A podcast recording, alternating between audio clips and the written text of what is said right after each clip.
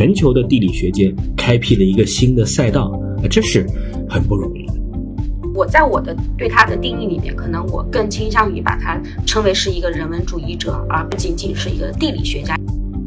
就这本书打动我的地方在于，他其实用一种非常非常坦诚的一个态度去去揭示他自己性格中的一些脆弱的东西，一些迷茫的东西。然后刚才也谈到孤独嘛，我觉得其实孤独既是他这个恋地情节，包括人文主义地理学很重要的一个一个一个层面吧，其实也是他人生的一个层面。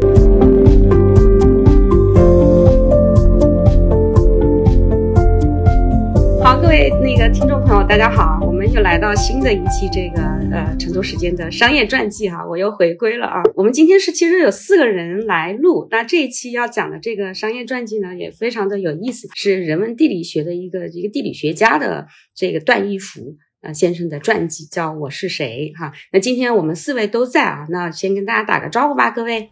嘿，大家好，对，这个很不容易凑齐啊，这个。对，我们今天在清晨录制节目啊，现在感觉好像还有点，来那个啊，好汉，大家好，我是好汉。这本书其实读了很久了，然后现在开始给大家分享一下。哎，好，海云，哎，大家好。哎，我还挺奇怪的，为什么这个段段义孚的自传会被这个小新归为商业传记呢？我挺觉得挺奇怪的。我在这本书里边好像也没有读出什么商业的味道来啊。啊，我先回应一下这个问题，因为我们的专栏叫商业传记。然后呢，但是实际上最开始我们跟吴晨其实做定义的时候，呃，就说我们其实是一个传记的阅读栏目。但是呢，这个传记呢，当然我们可能从商业传记、商业人物啊。包括商业史上的一些这个呃物质层面的，或者我们会有一些人文的呃传记，包括啊文学家、科学家，还有这个像这个学者的这样的一个传记啊。所以呢，实际上商业传记代表的还是一个我们整个人类世界的发展，这个是这世界的一个发展史。所以里面的人啊物啊历史啊国别城市，其实都算在商业传记里面。嗯，那个我我提议一下啊，因为呃，这个是我当时提出来说，嗯，因为我很喜欢这个段义孚先生的这个自传啊，然后呢，他是一个呃华裔的人文地理学家，他也开创了一个学科叫人文主义呃地理学啊，人文地理学。那他是去年去世的，九十二岁的高龄。那他其实是在他六十九岁的时候就写了这个传记。那这个传记呢，也是呃今年出版。那出版之后呢，我就关注到了，所以当时呢，我就提出来说，哎，我们来。呃，读这个传记吧，我也没想到这个这本传记，马上我们四位主播都觉得，哎，很想来分享哈。那吴晨先来。呃，其实这个首先要很要小心的推荐很重要，不然的话，其实不一定能够进入到这个视野，因为毕竟是人文地理地理学或者是人本地理学的这样的一个研究。那第二个呢，就是作为人是很有意思。那我们都喜欢八卦，就是段祺瑞的族孙，对吧？这个。很不一样，就是我们都要去问说，这样一个一九三零年生人，在这个抗战时期成长的人，怎么能够成为这个在牛津、在呃伯伯克利呃读书的中国的年轻人，又怎么能够崭露头角？所以，他的早期的历史是很有意思。我觉得早期的历史当然跟他的家境有关系，因为他爸爸是靠着自己的族书的资助，有机会去成为中国这个民国之后。呃，为数不多的可以到到海外读书的，所以说他他其实某种意义上既是一个官二代，又是一个学二代，对吧？我觉得这个必须要很清晰的意识到，就我们去看一个人的历史。第二个，小新，你刚才讲说啊，我们为什么商业传记要聊他？那就是因为他在做跨界的事情，对吧？我们讲我们现在有一个特别重要的词，就是我们每个人都要成为双语者。这个双语者不是说我们要多懂一种一种语言，而是说我们的领域。和其他的领域怎么勾兑？科学的语言和大众的语言怎么勾兑？那他其实这个段义孚是一个非常好的人，因为呃非常有有有成就的人，因为他他开辟了地理学跟人文之间的连接，而且这个连接不是说简单的说是这个呃呃中国研究或中国学者的成就，这个成就是全球公认的成就，就是他在全球的地理学界开辟了一个新的赛道，呃这是很不容易。第三个，我觉得就是说，回到就是你如果说我们从呃面对商业读者来读这本书，除了我们前面讲的他的这个个人的经历之外，他还是有很多人文智慧的这个闪光的点，其实有助于我们更好的认识自己，认识人与人之间的关系，认识到这个外部环境跟内部的这个环境之间的这种互动。而这些其实对于大家如果讲的比较俗一点，对于大家去呃经营自己的人脉和未来的这个。成长其实还是有很多借鉴意义的。我觉得大致先梳理三点。呃，这个呃，我我的感受可能跟这个吴晨可能不太一样。就是这本书其实让我觉得读的感觉是挺意外的。因为我我肯定是听说过段义孚嘛，那么在读他的自传的时候，我觉得我期期待或者说我以为我自己会读到的是他家境的那些那些描述，包括一些大人物的八卦，对吧？然后包括就是我觉得他会阐释一下他自己怎么开创了人文主义地理学，呃，就这种就是他在这个事业上的成功吧。当然，他这些我刚刚说的这两个内容，他在书中都有提到，但我觉得不是这本书最重要的一个特点。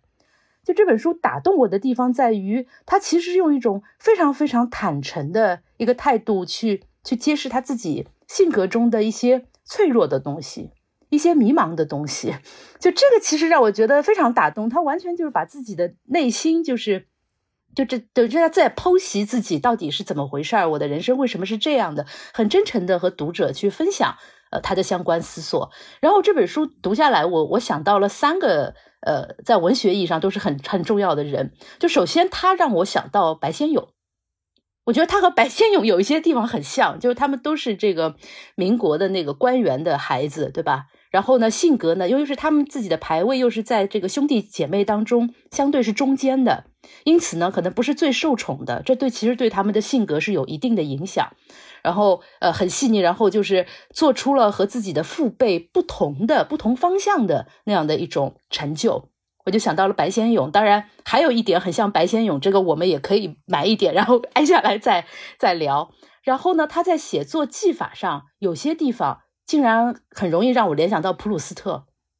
就是他很很细腻啊。就我记得有一点，他有一段地方，他写到他到麦迪逊去找住房的时候，然后他看到有一所废弃的小学，呃，就是要改改造成公寓嘛。然后他一进去，他就闻到了淡淡的烟草香味儿，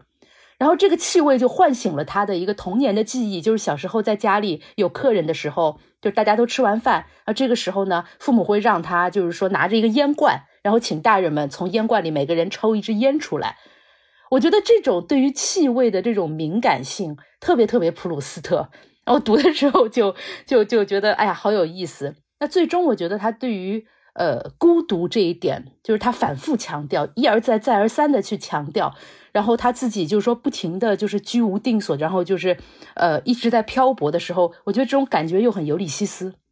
就是一个个人的一种漂泊无依的那种命运的那种感觉。哎，最后还是非常。感触我的，所以我的感受可能跟吴晨不太一样的是，我并没有非常的去关注这个书中，比如说提到他这个家里亲戚的那一部分，或者说他学业上成就的那一部分。最打动我的，其实还是他对于这种情感的，还有他自己这样的一种个人生活、个人性格的一种剖析。这是我很喜欢的东西。哎，海云这个分享的点点点出的三个比较偏文学面向的特别好。你看，我们这个 传记马上就有了很多的维度。就是包括，其实你刚才提到那个普鲁斯特那个地方，其实特特别的讲到他其实建呃他那个呃建到那个房子，他后来就定下了这个居所嘛，就是他这个房子，而且呢，他其实书里面其实有提到家啊居所，实际是上提供一种氛围，而且他特别提到了就是他从小生活的这个里面就是中产家庭里面的一种社交或者社交性，所以当时呢，这个给童年的呃他是有很多一些记忆，包括这个气味的氛围。的，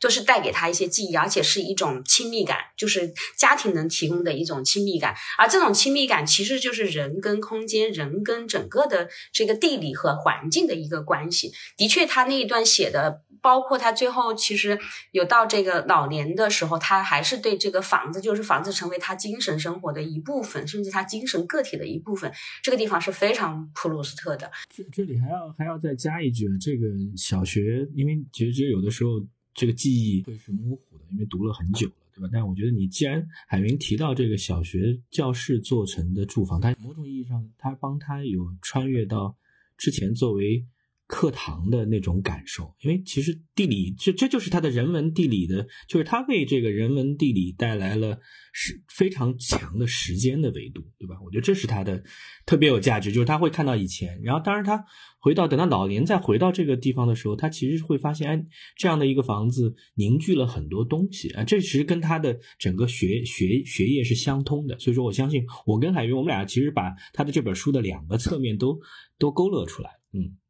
对对对，是的，是的，嗯，我记得有一个特别印象特别深刻的一个他的一个表述啊，就是说他觉得自己的童年到成年是从世界走向炉台，但是他认为，呃，大部分一般人的就是成长经历反而是从你在一个小小的家庭里面，然后再走向更广广阔的社会跟世界。但是由于段义孚先生他小时候这个童年经历，包括身边围绕着这种民国时期的大人物。所以他的这个自传的前半段，反而你能看到很多世界舞台跟社会层面的一些大的动作、大的时代。然后他自己的记忆其实可能也是以，就大家人对童年的记忆有时候是模糊的嘛。所以以他这个人生经历去结合的话，有时候他的童年经历好像显得要要宏大抽象，然后更世界一些。但反而是他到了美国，然后他变得。一个人去求学，包括去呃去深造，然后去在这个领域中有所建树，反而变成了一个内省的一个工作。就我觉得这个倒是挺有意思的。就往往就跟甚至跟我觉得跟我们绝大部分人的人生轨迹是呃蛮蛮不一样的。然后刚才也谈到孤独嘛，我觉得其实孤独既是他这个恋地情节，包括人文主义地理学很重要的一个一个一个层面吧，其实也是他人生的一个层面。我记得之前跟海云老师还在聊说。印象很深刻的就是他在美国坐公交车，然后有一路吧，然后有一个乘客陌生人就把手搭在他肩膀上搭了可能半路或者搭了很久，这个事情让他让他记忆特别深刻。你就从这个细节你能看出来，他其实成年以后，包括在美国社会，其实这种孤独感是特别特别深重的。不然，其实可能我们一般人没有这个经历，说在在在在这个异国的他乡的公交车上有人。搭一把手搭在你背上，搭了很久，你感觉到好像很治愈，或者说很亲密的这种感觉，这一定是极端孤独的状态才会有的一种心理感受。嗯，我先讲这么写吧。好，这个刚才其实三位其实都提到了段义孚这个人，他呃，因为我们平常可能对商业传记的期待都是成功人士啊，然后有很抓马的各种的商战啊，或者是说自己各种经历呀和各种，所以呢，这是一个。呃，人文学者的这样子的一个传记，所以跟我们期待的在一些就是名人哈或者这些成功人士看到的传记会不一样。同时呢，它是一个知识分子的传记，所以它包括它的书名叫《我是谁》。啊，这个里面就有很多的它的字形的特点是跟这个传主是非常的相关的哈。那呃，因为呃这里面呢，我是想先其实讲这个人文地理以及段义孚他本身的开创这个呃学科的这个学科以及它这个特点。那么呃，我在我的对他的定义里面，可能我更倾向于把它称为是一个人文主义者，而不仅仅是一个地理学家。因为我们平常讲到地理学的时候，会觉得是科学的啊，或者是这。个嗯，就是更加偏这个理性的角度，但是它是完全不同的。所以他的很多的学术著作里面，我看到的是哲学和这种诗意啊，包括嗯，他的开创的人文地理学呢，实际上是他特别的聚焦人和环境的这种情感纽带。所以呢，看他的呃这个学科和他关注的学术问题，他是在讨论人的逃避、恐惧、依赖。所有的这些，他自己也讲，就是他研究的这个地理学不是。是一种重新观察世界的可能的方式，而呃，而非分析啊、解释啊这一些。所以呢，就他本身的一个研究，跟他自己的整个的这个呃，就是状态或者他自己的那个特点啊，都是跟这个相关的啊。包括他的呃浪漫地理学啊，浪漫地理学可以说是他的半自传的这样子的一个吧。那么在这个书里面，在这本的传记里面呢，啊，一个呢，他本身自己就是一个非常。嗯，功成名就的，或者大家都非常认可的，他是美国艺术和科学学院的院院士啊，英国皇家科学院的院士。但呢，他终身未娶，就终身是一个独身的状态。那么他的青年时代呢，是从来没有在任何一个地方住满过五年，所以他整个的一个这个传记实际上讨论的，包括主题上，就是说我是谁，就自我的身份的认知。所以它里面其实有非常多关于他作为一个，其实他始终融入不了美国的一个一个社会啊。这个里面他特别谈到，那作为一个个体在面对整个世界的时候，其实也仍然有着一种人类自己的一个身份认知。啊，是我是这么理解，所以他整个这个传记又有他作为个体在整个世界二十世纪穿插的整个这个里面的一些呃定位，同时呢又有着他作为一个人文地理学家在探讨人在宇宙中的呃位置。那呃，下面我在想，是不是大家也可以分析，就是分享一下大家在阅读当中有些印象深刻的地方哈。对，我我觉得这个你刚才抛出来嘛，因为我觉得我们非还是要这个很直白的。这个海云也讲了，大家好像就弄得那么不直白，对吧？终身未娶，他就是在他其实他并并不对，他并不是一个生长在一个很容易出柜的地方，对吧？所以说这是他人生比较纠结的地方，但是他。他的整个的选择就是他其实是一个 gay，我觉得这个很正常，我们也非常能够理解他，对吧？我觉得这是，而且我觉得他其实并不是暗示，他其实很多次已经是明示了，就是以他的性格来说，他已经是明示了。对，对，只是说他在他成长的那个年代，这个出柜这件事儿还不是那么容易，对吧？而且又有这个呃中国的这个传统文化的一些束缚，我觉得这他就只能用这样的方式来表达。然后第二个，你刚才讲，其实我在读这本书，我我我跟大家。就不太一样，我不是文学青年，所以说就很难去理解这个细腻之处啊。我们总是愿意把它把这个地理、人文、空间、历史能拴在一起。我总是在思考一个问题，就是说，是不是呃那个动荡的时代，同时又是一个精英没有被摧毁的时代，才会涌现出这样的，就是这是一个重要的土壤，对吧？你想想看，就是说他，你刚才讲了三个人，对吧？段祺瑞是这个皖系的军阀，那他段祺瑞之所以能够有机会在民国政坛当中初露头角，也是他早期作为这个呃皖系，对吧？他就有机会到德国去学军事，然后他这样的中国人就特别注重自己的家族，所以他会去培养自己家族的子弟，才会让段义孚的父亲作为一个族。家族里面的出漏出出出类拔萃的年轻人有机会去出国啊，这是第一条。第二条，他在南开中学的时候，又是跟周恩来，就他父亲是跟周恩来是呃特别好的朋友，对吧？我觉得，然后你可以再看到，就是说他父亲是为民国政府去做外交工作的，所以说在这个时候，当他们同时过了二十年，又在重庆重庆重逢的时候，为了共同的事业，但是站在不同的。呃，这个阵营，然后一起合作，其实有很多的小的故事啊。我觉得这个故事特别能够点出那个时代，那个时代的特点就是，其实年轻人就是呃，或者说到三四十岁的这个正当年的人，他们其实是为了国家有自己的追求，但是也有不同的想法，对吧？所以说，你想想他去，我相信他这样的阅历，就是说，第一个没有这样的家庭背景，是很难给一个。就是说，你想看，在在抗战时期动荡，我们讲抗战时期动荡的时候，有两类的孩子，大部分我们看到的是杨振宁这样的，对吧？家世也不错，但是那是我可以在呃数学、在物理、在这些领域里面，我可以出类拔萃的。但是他是在一个完全相对来讲冷门的领域，对吧？在你你你要这样去看待，我觉得呃很有意思，这是一方面。那第二方面，我觉得就他在。提出一些新的，就是我觉得读完了这个，呃，我是谁？你其实有一种很大的动力去把它其他的一些著作都去读一读，尤其是对人文地理的一些阐释，因为这些阐释很大程度上还是去思考，就是说地理它，就首先是改变了我们对地理的认知，对吧？我们对地理就是你每个人如果简单的对地理的认知，可能还是停留在这个物质的物的层面。但是它增加了空间和空间演进的变化，然后在空间演进的过程当中，其实最重要的是人怎么去改造，呃，空间和空间怎么去改造人，啊，他在提这样的比较有意思的叙事啊，我觉得是呃好玩的。然后最后一点，其实你要提的这个小新，你提到了这个呃撸猫呃遛狗之类的，但是其实其实他还是提到一个重要的话题，就是权力弄权的点，对吧？就权，我们讲说，呃，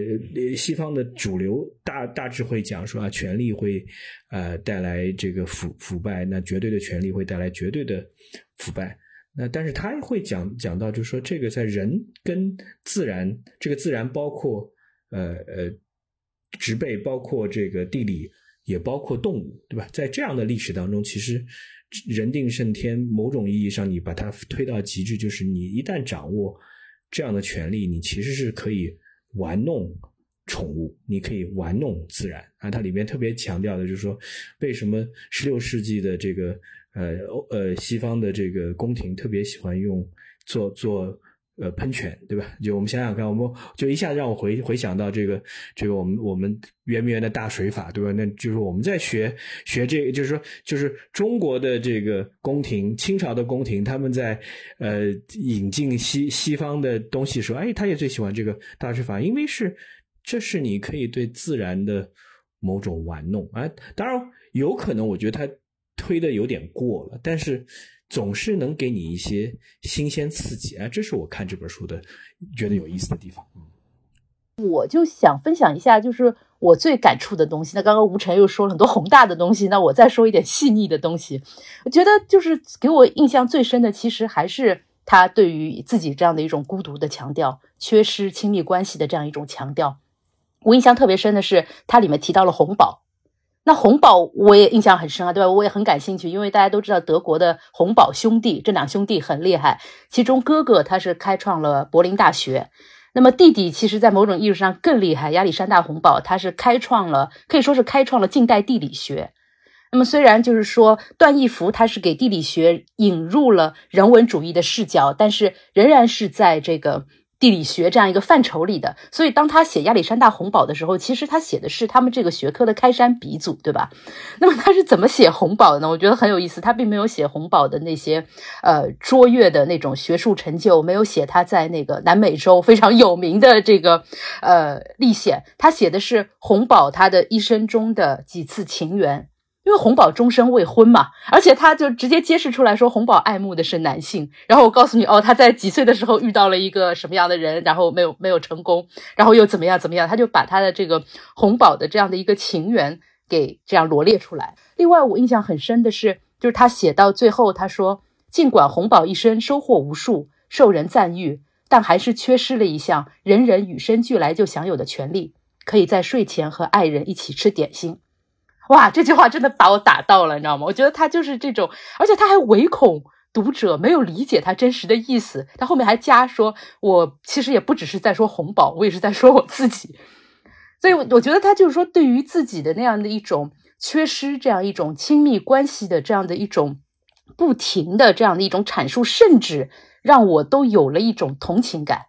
就一方面我知道我根本没有资格去同情他，对不对？他人文主义的创始人，他那么成功，我没有资格去同情他。但另外一方面，我又觉得我的这种同情其实是被他自己一次一次的召唤出来的，因为他不断的在某种程度上在在写他的孤独，他的痛苦。嗯，海云刚才分享的那几个，哎，我发现我们两个共振的部分还特别像的。那个好汉来分享一下，你在这里面要读出哪些哈？看看是不是？我觉得前面。前面那个吴晨老师不也讲到了吗？其实，包括他终身未娶，然后也没有成家。其实，呃，如果大家读这个自传，也会发现他其实就是对于自己的这个取向、性取向，在这个第四章亲密这一章里面，其实做了很多描述，但又不是很直白，其实很隐晦的。我觉得，其实读这本书，你可以感受到一个就三十年代生人的这么一个这这这样一个。人他对自己在性取向的事情上这种，其实他是不接纳自己的。我觉得就是读下来，他也始终没有在里面，呃，敞亮或者说直白的把这件事情告诉大家。但他通过一些引用一些文学的对于，比如说运动员或者男性的描述，或者说讲到自己在澳大利亚上学被一个同班的男孩吸引了，他就能感受到这种纠结。我觉得这种纠结是我读下来，我觉得。印象还挺深刻的。然后最后，他其实给自己这种纠结赋予了一种合理性，就是说他觉得自己是一个精神希腊人，他觉得自己喜欢喜欢人体的这种优美，特别是喜欢男性的身体的这种健美。对吧？就跟希腊人一样，然后以及延伸到了他对于自然壮阔、对于这种这种地理的这种欣赏。他觉，甚至他觉得这个东西其实拯救了他。某种程度上，他对于这种怎么讲，就是说就是因为身体、肉体，呃，人也是自然的一部分嘛。他对于这种的这种诉求和欲望，和这种亲密关系的渴求，其实被他移情到了自然界，然后地理世界里面。我觉得可能这个层面是他也表达的蛮蛮清楚的，但实际上他对于这种自我认同还是。很纠结的一个状态，就他始终就是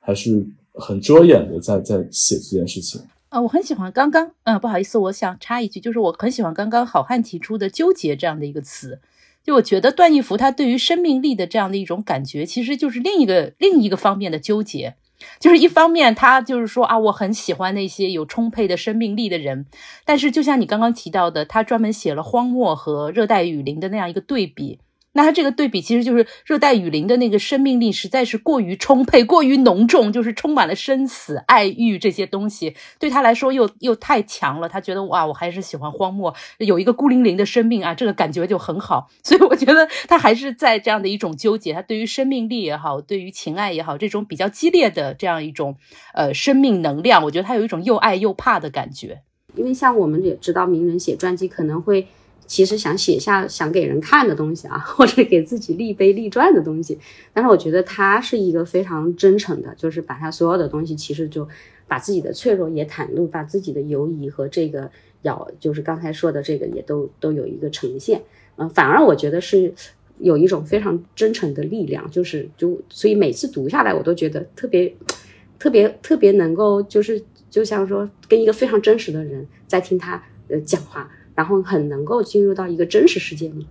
呃，就是我可能还想说一句的是，就是今年对于我们中国读者来说，好像是一个传记的大年，对吧？就是我们看到了很多的传记，有那个奥本海默传，有马斯克传，就是还反正就是感觉就是这一些呃非常非常 alpha male 的那样的一些角色，然后在有他们的那样的一些传记。但我觉得在这些传记当中，呃，段义孚的这一本自传也是非常值得一读的，因为它如此的不同。如此的，呃，如此的有一种有一种自我，有一种情感温暖的那样的一种一种特性，所以我觉得他可能是在今年的很多传记当中的一股清风啊，这种感觉。对，